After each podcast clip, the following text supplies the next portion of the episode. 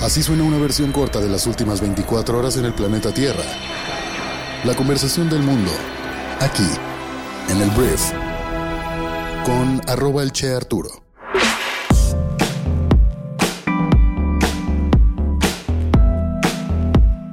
Muy buenos días, bienvenidas, bienvenidos a esto que es el brief para este lunes 4 de diciembre. En este podcast vas a informarte con un resumen de las noticias que debes conocer el día de hoy para ser una persona bien informada y yo soy Arturo Salazar, tu anfitrión. Vamos a comenzar con esto que es el brief. Vamos a empezar hablando de Monterrey, Nuevo León. Vamos a empezar hablando de este estado en el norte del país porque, ay, qué caos, qué, qué desmadre fue el fin de semana también estuvo el chisme bueno, pues políticamente hablando, pero vamos a hablar de toda la crónica de todo lo que ocurrió para que ya, pues la verdad pueda seguir adelante, porque al parecer esto ya va a quedar como te voy a contar que va a quedar. Mira, Samuel García, gobernador de Nuevo León, que aspiraba a ser candidato de, o presidente de México, candidato ya era por Movimiento Ciudadano y aspiraba a ser el presidente de México en 2024, ha vuelto a Nuevo León para reclamar su cargo como gobernador y este movimiento ha tenido costos. La historia es que Samuel García tenía que tomar una decisión. Al parecer todas las condiciones se dieron para que no pudiera nombrar o no pudiera quedar un gobernador interino durante seis meses que fuera de alguna forma de su mismo partido. Él quería poner, de hecho, a su secretario de gobierno, pero al final el Congreso local, que está controlado por el PRI y el PAN, decidieron que Luis Enrique Orozco iba a ser el pues, gobernador interino durante seis meses. Entonces, eso ya estaba hecho. De hecho, el sábado en la madrugada, este mismo Luis Enrique Orozco fue al gobierno, al Palacio de Gobierno, perdón, pues a tomar posesión, porque ya era gobernador interino. Y en ese momento, todo cambia. Y precisamente el secretario Navarro, el secretario de Gobierno, pues sale ahí e incluso interrumpe su rueda de prensa para decir que siempre no, que Samuel García decidía volver como gobernador y con esto pues prácticamente renunciar a la candidatura de Movimiento Ciudadano por la presidencia de México. Entonces, este movimiento es el que ha tenido costos. Como ya te dije, el PAN y el PRI, mayoritarios en el Congreso local, ya lograron pues descabalgar al candidato de MC en la carrera presidencial pero aún está por verse cuál será el precio a pagar para que confirmen la renuncia a la licencia, que de momento pues mantiene realmente en vilo la silla gubernamental del Estado. El Congreso local va a sesionar este lunes y dará entrada al oficio en el que Samuel ha solicitado retomar las riendas de su gobierno y renunciar a la licencia de seis meses que precisamente le otorgaron en octubre pasado. De acuerdo con legisladores locales de la oposición, este proceso se podría alargar hasta dos semanas. Y como ha ocurrido en las últimas horas, pues todo puede cambiar de repente en esta entidad norteña. Las negociaciones se antojan la neta muy duras y los preámbulos han comenzado ya desde la noche del sábado más o menos. Samuel ha acusado a los dirigentes nacionales del PAN y el PRI de haberle exigido altos mandos en la administración y hasta la condonación de impuestos en las negociaciones para desbloquear a su sustituto. La crisis jurídica pues continúa con dos gobernadores que reclaman el puesto. Samuel, un gobernador electo pero oficialmente con licencia y separado del cargo, y un mandatario sustituto que es Luis Enrique Orozco, cuyo nombramiento es reconocido y respaldado por la Suprema Corte de Justicia de la Nación, pero no por el MCista ni por su gabinete, que tal cual se atrincheraron en el Palacio de Gobierno, pusieron vallas y todo eso. Entonces, desde el Partido Naranja se agarran o ellos justifican a que una vez notificada la renuncia a la licencia, como ha hecho el sábado formalmente Samuel, ya queda sellada su regreso, sellado su regreso. Pero el problema aún no ha terminado. Ahí te va.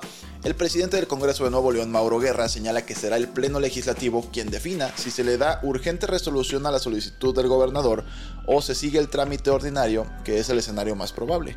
El proceso legislativo incluye una discusión, una votación después del debido análisis jurídico. Creo que eso lo plantearemos una vez que recibamos el documento. Es la parte que se planteará el lunes, una vez que se reciba, fue lo que dijo precisamente Guerra. Y en este caso, y al enviarse comisiones como se tiene previsto, dependerá del tiempo que los legisladores quieran alargarlo. Yo creo que sí se van a tardar todo el tiempo que puedan y la neta es que la incertidumbre va a prevalecer en el estado y parece no terminar hasta que se consume el regreso del gobernador que pues sí fue electo en junio del año 2021 y que hace pocos meses aseguraba que no participaría en la contienda electoral para competir por la presidencia de la República. Y en los pasillos del PAN PRI y MC se habla sobre una dilación del proceso, o sea, esta, se la vamos a hacer larga pues para regresar a García a su cargo y si orillarlo a negociar con panistas y priistas. El llamado capricho del gobernador ha costado caro al aspirante, quien además de perder la candidatura presidencial, pues ahora se perfila que deba esperar para regresar al cargo que ganó por voto popular hace dos años, pero pues que hay un debido proceso para regresarlo y también el PRI y el PAN con todo el colmillo pues van a alargárselo lo más posible. Las presuntas negociaciones durante las últimas horas ya fueron exhibidas.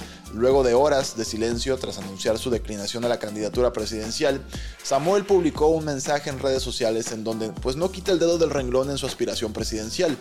Él dijo, el 2030 está muy cerca y ahí me van a tener y vamos a ganar y ya no nos van a poder bajar. Ahí mismo ha asegurado que estuvo en sus manos dejar a Javier Navarro, su secretario de gobierno, como gobernador sustituto y esto le habría costado ceder al PAN y al PRI la Fiscalía General de la Justicia, la Auditoría Superior del Estado y la condonación de impuestos. Samuel afirma que nunca quisieron negociar y así se llegó a este callejón sin salida. Tras el anuncio, pues ha lanzado un amago a los dirigentes del frente opositor por truncar su aspiración presidencial.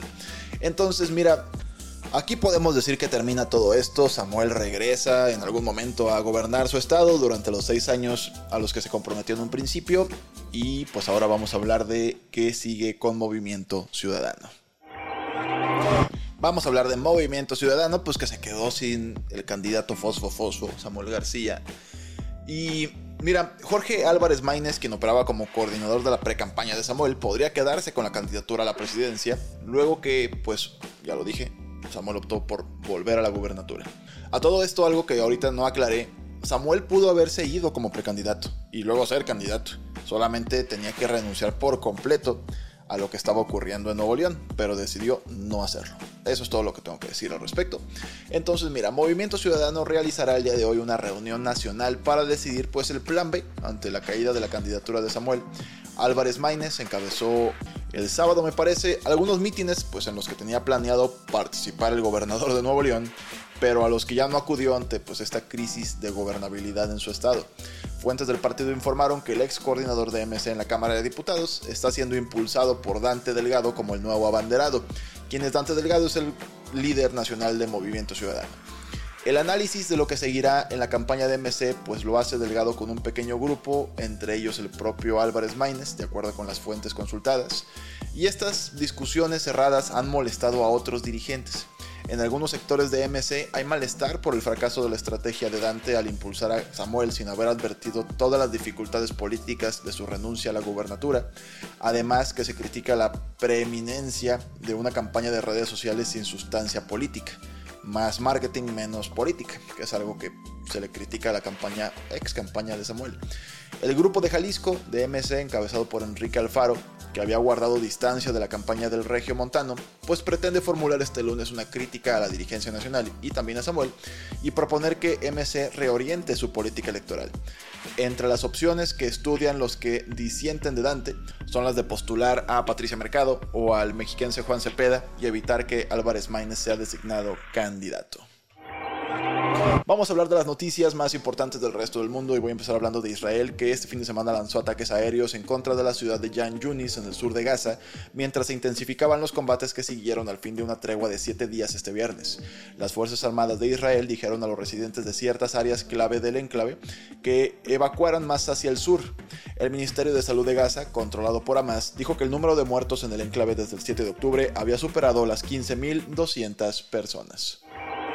El presidente dictatorial de Bielorrusia, Alexander Lukashenko, viajó a China para conversar con su líder Xi Jinping, según medios estatales bielorrusos. Será la segunda visita de Lukashenko a China este año. Después de la reunión anterior de los líderes, Xi describió la amistad entre los dos países como inquebrantable. Ese sentimiento pues, refleja en gran medida la estrecha relación de Bielorrusia con Rusia, el socio estratégico de China.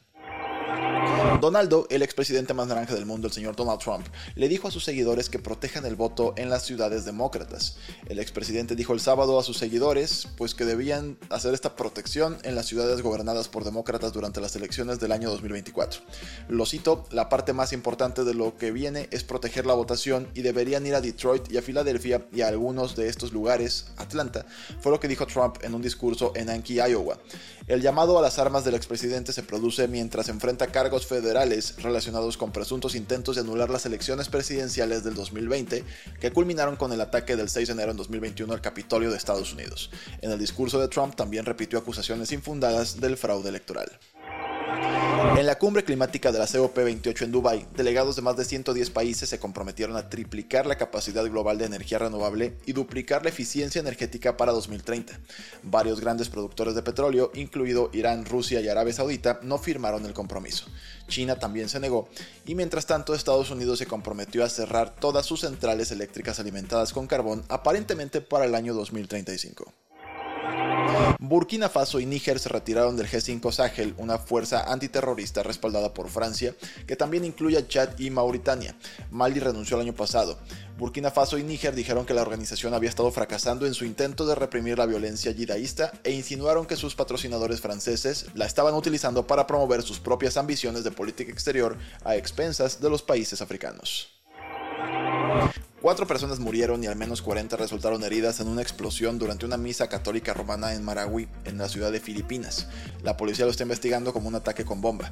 Ferdinand Marcos, hijo, presidente del país, culpó de la explosión a terroristas extranjeros. AUKUS es un pacto de seguridad entre Estados Unidos, Australia y Gran Bretaña, es AUKUS. Em, dio un paso adelante cuando los ministros de defensa de los firmantes acordaron cooperar en una variedad de tecnologías militares de vanguardia. Los tres países establecerán un sistema de radar conjunto para monitorear el espacio, realizarán ejercicios conjuntos con drones marítimos e incorporarán inteligencia artificial en más sistemas militares, entre otras medidas.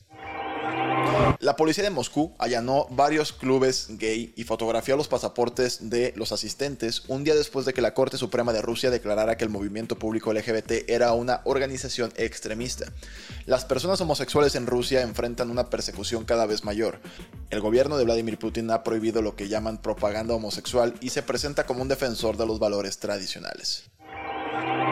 Esta fue la conversación del mundo para este lunes. Espero que te genere mucho valor y grandes conversaciones. Muchísimas gracias por informarte y estar aquí. Y te pido que por favor vayas y compartas este podcast con tus amigos y familiares. Muchísimas. Nos escuchamos el día de mañana en la siguiente edición de esto que es el brief. Yo soy Arturo. Adiós.